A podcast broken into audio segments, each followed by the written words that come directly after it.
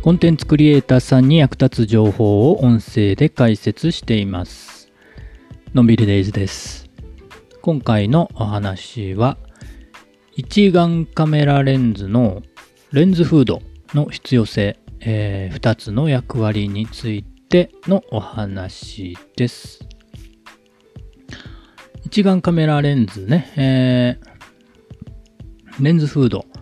意外にね、持ち、あの、大きくてね、持ち運びにも不便だったりするんですが、必要なんですか？というね、えー、質問受けたりすることがあります。何のためにあるんでしょうね、えー、そういう疑問を持ったことがあるかもしれません。気になる方は最後までお聞きいただけると嬉しいです。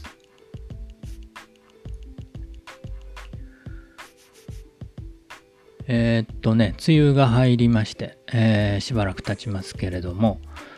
なかなかね、雨が降らない日があってね、えー、ほんまに梅雨来たんかなと思うこともありますけれども、うん、また今日夜ぐらいから天気下り坂になってくるのかな。甲信、え関東甲信地方もようやく梅雨入りしたみたいですね。えー、というか、まだしてなかったのかなと思いましたけれども、そんな季節でね、えー、そろそろオールドレンズがね、えー、恋しくなってくる季節かなと思ったり、まあそう言うてみたもののね、えー、別にオールドレンズが似合う季節があるのかどうかっていうのはね、えー、まあ人それぞれね、えー、だとは思うんですけれども、あの、梅雨時のね、雨上がり、ね、夕方とかにね、えー、雫まじり、雫混じりのね、えー、夕日なんていうのがね、えー、オールドレンズの優しい光の解釈、ね、えー、しっくりくるかなと思ったりします。1年ぐらい前にですね、中古のレンズ、えー、購入しまして、えー、それからね、えー、使い始めたオールドレンズなんですけれども、途中でね、えー、カメラを XE2 から XE4 に変えましたので、あの新しくなったんで、ちょっとカメラに慣れるためにも、えー、レンズをね、富士フイルム純正のレンズに、えー、付け替えてしばらく撮ってたんですけれども、もうそろそろね、カメラ慣れてきたかなと思うんで、えー、そろそろオールドレンズ使い始めようかなと思ったんですが、えー、そのレンズがですね、カールツァイスのプラナー 50mmF1.4AEJ というね、えー、レンズなんですが、去年はね、あのレンズレンズフードつけず、フィルターだけなんだ、フィルターフィルターだけでね、えー、やってたんですけど、今回は、ちょっとレンズフードつけてみようかなと思ってます。なぜね、えー、レンズフードつけるのかなというね、えー、タイトルの話なんですけれども、まあ一番大事なところが強い光がね、入りすぎるのを防ぐためというのがあります。入った光がね、えー、レンズの中でね、暴れるのを防いでくれるということがあります。あの、レンズフレアとかね、ゴーストとか、そういうのを聞いたことある人がいてるかもしれませんが、まあそういうのをね、できるだけ防ごうというね、目的も大きいかなと。うん。レンズとか、あの、レンズじゃない、フレア、ゴーストね、えー、ちょっと、どんなんかわからない方もいるかもしれないんで、ブログの方にね、サンプル写真も貼っておきます。えー、このね、フレアとかゴーストをね、うまく利用して撮ってる人もね、結構いたりするんですけれども、なかなか難しいので、邪魔になる場合も多い。それを取り除くためにレンズフードがあると。まあ、役割の一つですね。もう一つ、役割がありまして、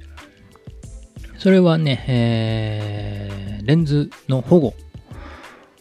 オールドレンズね、特に、えー、現在はね、製造されていないレンズなので、えー、破損した時にね、困るわけですよ。同じレンズが手に入る可能性が少ない。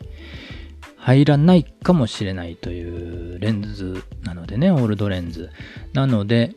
えー、レンズ交換するときとかね、え、ちょっと触るときにね、カメラをぶつけることもある。壁とか床にね、コツンと当たってしまうとね、ちょっとドキッとするんですよね。うん。そこにね、えー、レンズの前にレンズフードがあれば、ね、えー、ちょっと当たっても大丈夫かなと。レンズフードがちょっと歪むとかね、傷つくことはあっても、レンズ自体に、えー、影響はないということで、えー、使えつけてるという人も多いかなと思います。レンズフードだったらね、えー、ちょっと傷がついてもへがへこんでもね、えー、代わりのね、ものが売ってたりしますのでね、えー、安心感があるかなと思います。ね、えー、そういう感じで、えー、レンズフードの必要性、えー、理解していただけるといいかなと思います。ということで今回は一眼カメラのレンズフードの必要性ということで2つの役割をお話ししました。今回ね、オールドレンズでお話ししましたけれども、レンズフードの役割っていうのはもう今のね、最新の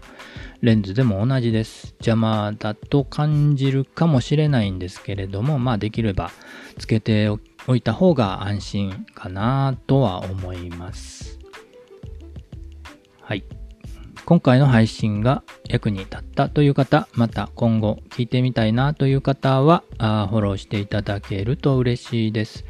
コーヒーでも飲みながらお聞きいただけると嬉しいです。またお気軽にコメントもお待ちしております。今日も元気に楽しくのんびりデイズでした。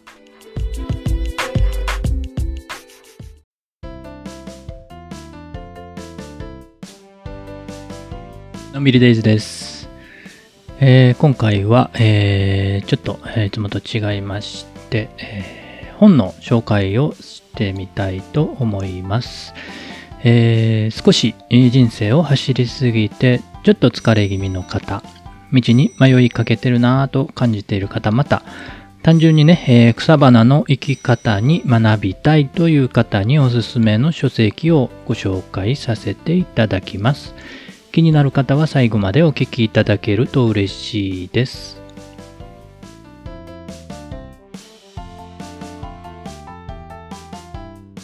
え言葉という文字、えー、ことの葉って書きますよね。えー、なぜ植物の葉という字を使うのでしょう。うん。不思議ですよね。えー、木野貫之さんというね、えー、方が古今和歌集で、えー、言った言葉、えー、人の心を種として葉っぱのように言葉が生まれてくるというふうに例えているそうです。そういう文章から始まる今回の本、ご紹介する本。えっ、ー、とね、えー、雑草生態学の専門家、稲垣秀弘さんの書籍です。えー、稲垣さんの本はね、今までも何冊か結構読んでます。草花の本ね、えー、雑草、特に雑草の本ね、えー、たくさん書かれてます。えー、面白いね、生態あるんですよね。名前のこととかね、え植物の強さとか弱さとかね。いろんなお話を書かれてるんですが、今回はその言葉という風なテーマにまとめておられます。今年の3月に出版された新しい本になります。タイトルは大事なことは植物が教えてくれるという風になってます。えっ、ー、とね、岡本真代さんとかね、乃木坂46あと、美空ひばりさんとか、松下幸之助さん、武田信玄さん、与謝野明子さん、プラトン、アリストテレスなどなどね、過去から現代までの著名な方たちが語られてきた草花に例えた人生訓、教訓ですね、をご紹介しているという内容の本になってますね。うん。まあ、冒頭にもお話ししましたが、あ少し人生を走りすぎて疲れ気味の方、道にちょっと迷いかけてるなぁと感じてる方、また単純に草花の生き方、生態について、えー学びたいなという方におすすめの書籍としてご紹介させていただきました。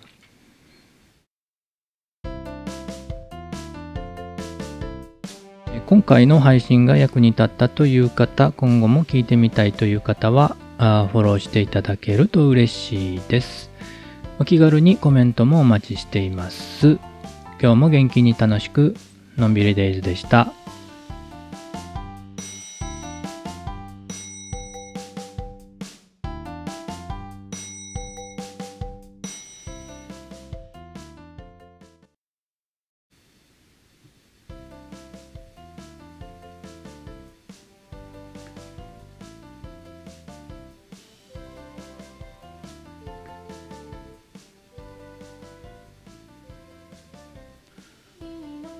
ニューステック for Creative Life 6月18日。さて本日もクリエイティブが大好きなあなたへ。クリエイティブ関連の最新情報をいくつかご紹介していきます。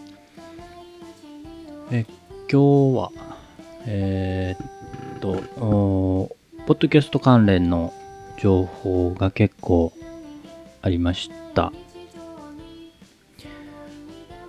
えっとね、Facebook とか、Spotify とかね、えーあと、ソニーミュージックの話とかね、ありましたね。えーっとね、まず一つ目なんですが、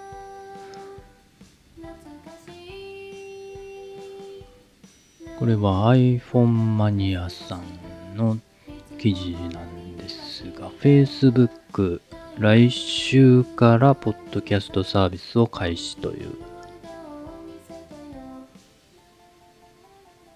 Facebook もね、えー独自のポッドキャストプラットフォームを開発中と。なんかちょっと前にね、えー Facebook のライブオーディオルームですかね、えー発表があって、えーそれがねクバ、クラブハウス的なもので、で、その配信をそのままポッドキャストにできるみたいなことを書いてたような気がするんですが、それに関する感じなんですかね。えーただこれは RSS ね、えーフィード、ホストの番組のフィードをリンクして公開されていくということなんで、えー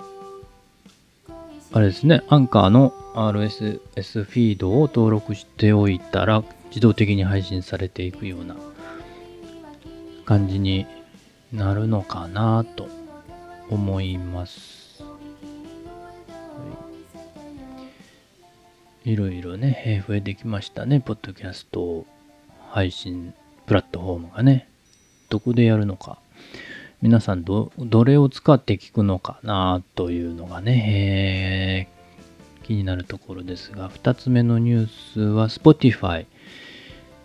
えーこれは、もう Spotify はもうすでにね、えーポッドキャスト配信してますけれども、その Spotify が、今度はクラブハウス的なものね、えーサービス新たにリリースしたと。えグリーンルームっていうね。これは iOS と Android で利用できると。なかなか、あの、どこが最終的に残るのか本当にわからなくなってきましたが、大体同じような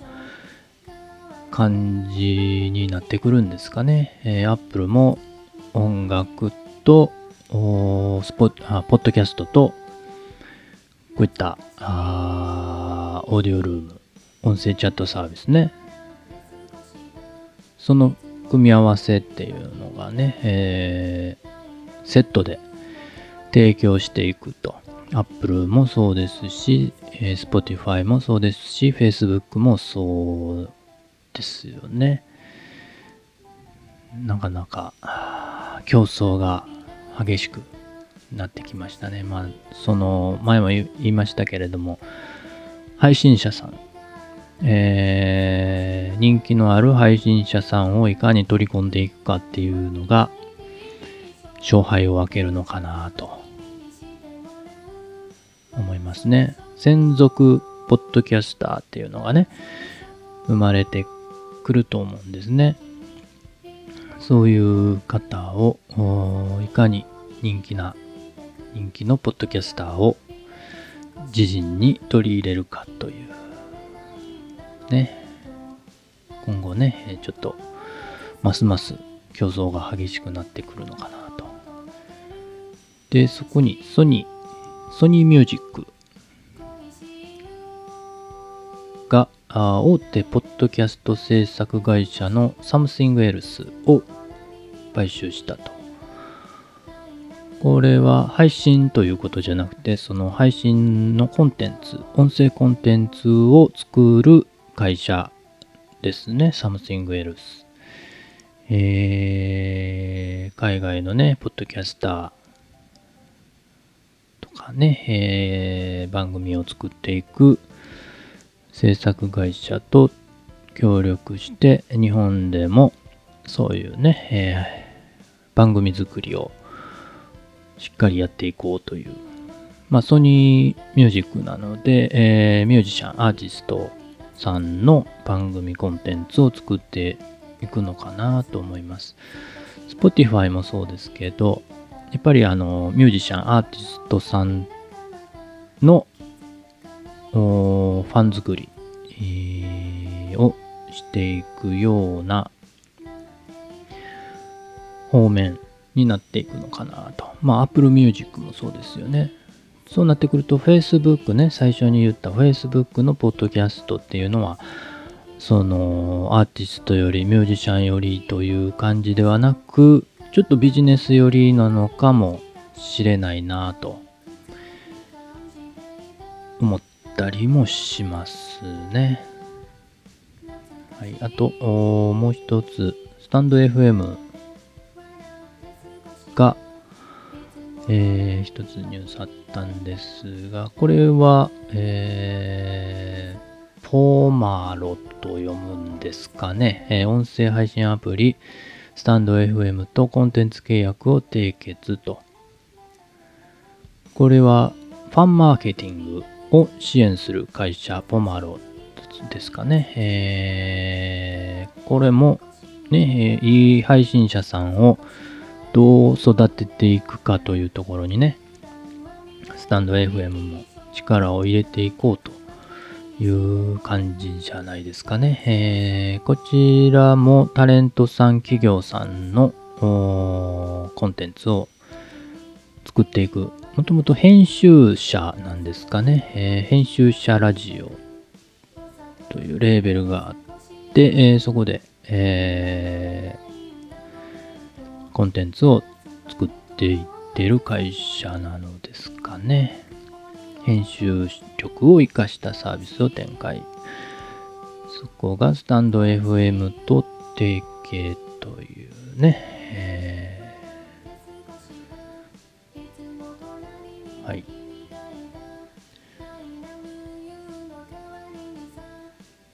どうなっていくのか。うん。面白くなってきましたね。ポッドキャストとかね、音声配信アプリ。まあ、今後ね、えー、いろいろニュース入ってくると思いますが、またね、えー、個々のことはまたちょっと調べてみて、えー、配信できればなと思います。今回はちょっとね、さっくりと、うん、今日、昨日、今日ね、え発表されたもの、情報をまとめてお伝えしました。今日はね、金曜日なんで、えー、週刊クリエイティブが好き、を、ポッドキャスト、スタンド FM の方でも配信、1週間分ね、ちょっとまとめたものを作って、えー、配信できるかなと思いますので、また聞いていただけると嬉しいです。ということで、えー、今日も元気に楽しく、のんびりデイズでした。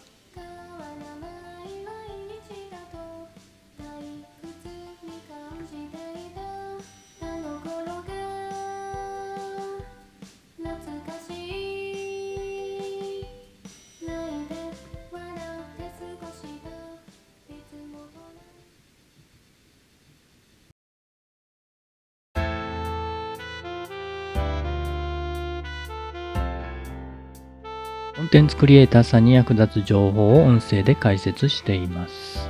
今回のお話はスマホのマイクと外部マイクのメリット、デメリット、その使い分けということになります。気になる方は最後までお聞きいただけると嬉しいです。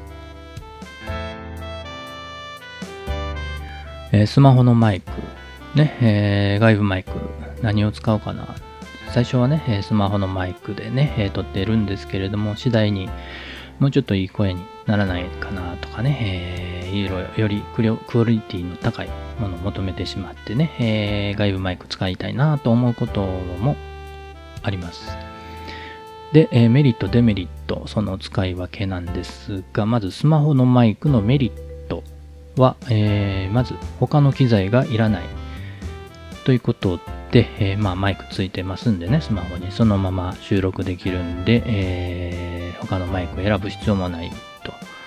いうのはメリットですね。えー、そして、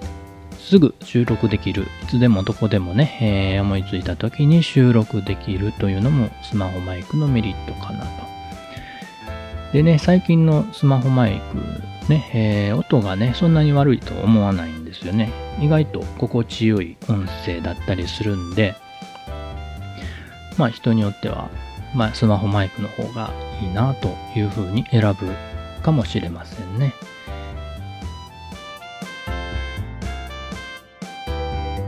スマホマイクのデメリットというところで言うと、うん、やっぱりノイズが入る。無音の時にね、えー、ノイズが入ってることを感じるかもしれない。まあこれ、あの、聞いててわからない人も多いかもしれないんですけれども、データで見るとやっぱりね、えー、外部マイクで収録したものとノイズの入り方はちょっと違いますね。あとね、環境音をどうしても拾ってしまいますね。えー、例えばタイピングしてる音とか、ね、えー、机の上にスマホを置いてたりすると、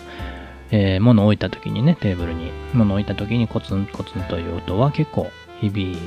いたりするかなと思いますね。えー、スマホをなんかね、毛布の上とかね、えー、せてやるという方もおられるかもしれないんですけれども、ちょっとね、テーブルが狭くなったりね、うん、することもあるかもしれませんね。えー、あと、まず、クリエイティブな作業をね、したいなと思った時に、スマホではなかなかそれができないので、いっぺんパソコンに持っていかないといけないようなことも出てくるかもしれないですね。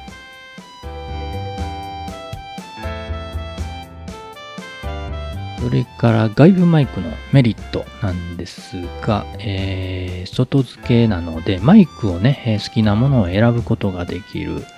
というのはメリットかなといろいろね、えー、マイクだけでも種類があります。ね、えー、声、音質、全然違ったりしますよね。もう一つ、声だけを拾うことができる。これはまあマイクにもよるんですけれども、そういうマイクを使えば声だけを集中してきれいに収録することができる。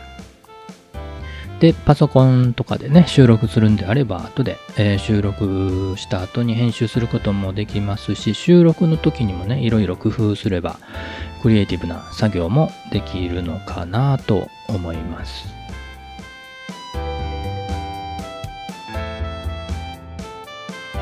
外部マイクのデメリットとしては、いつでもどこでもすぐに収録ということができないね、えー、やっぱりセッティングしっかりして収録したいなと思えば、えー、いつでもどこでもというわけにはいかないですね。これはスマホと違って、えー、外部マイクのデメリットになるのかなと。それと、マイクにお金がかかってしまう。まあ当然ですね、外付けマイクをつけるので、マイクの分お金がかかりますね。まあ安いマイクでも3000とか4000とかします。ねえー、いいか、いいマイクになるとね、もう何万、5万とかね、10万とかありますからね。で、結局ね、えいいマイク使いたくなるんですよね。えー、まあ、私の場合はその安い3000円ぐらいのマイクのまま使ってますけれども、やっぱり、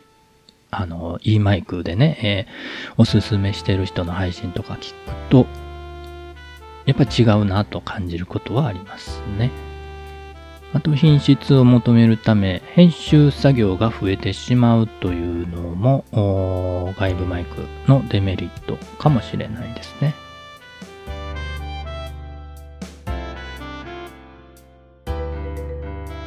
じゃあ使い分けどうするのかなというところは考え方としては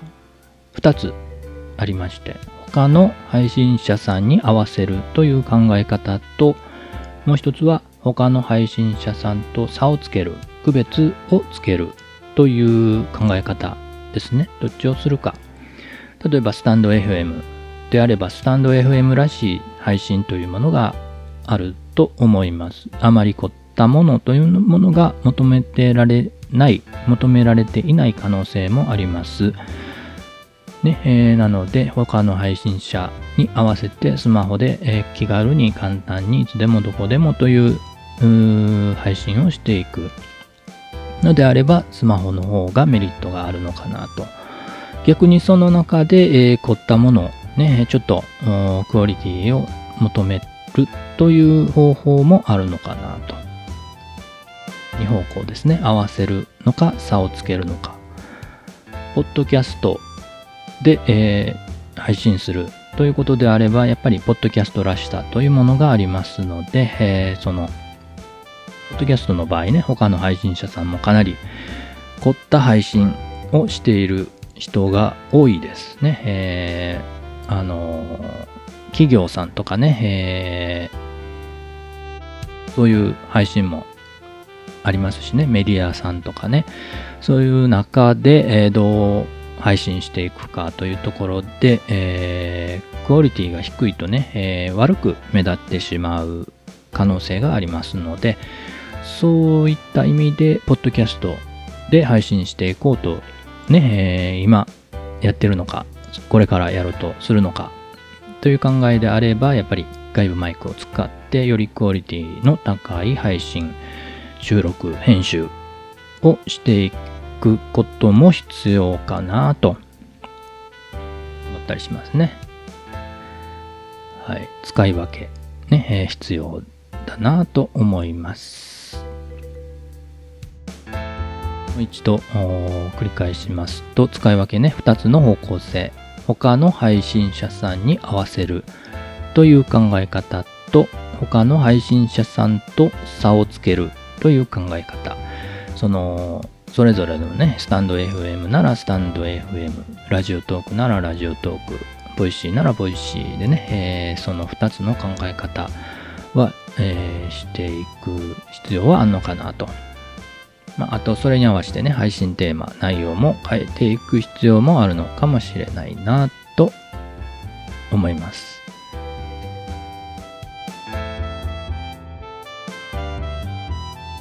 ということで今回は、えー、スマホのマイクと外部マイクのメリット、デメリット、そしてその使い分けの考え方というお話でした。今回の配信が役に立ったという方、今後もまた聞いてみたいなという方はフォローしていただけると多い嬉しいです。コーヒーでも飲みながらお聞きいただけると嬉しいです。気軽にコメントもお待ちしています。今日も元気に楽しく、のんびりデイズでした。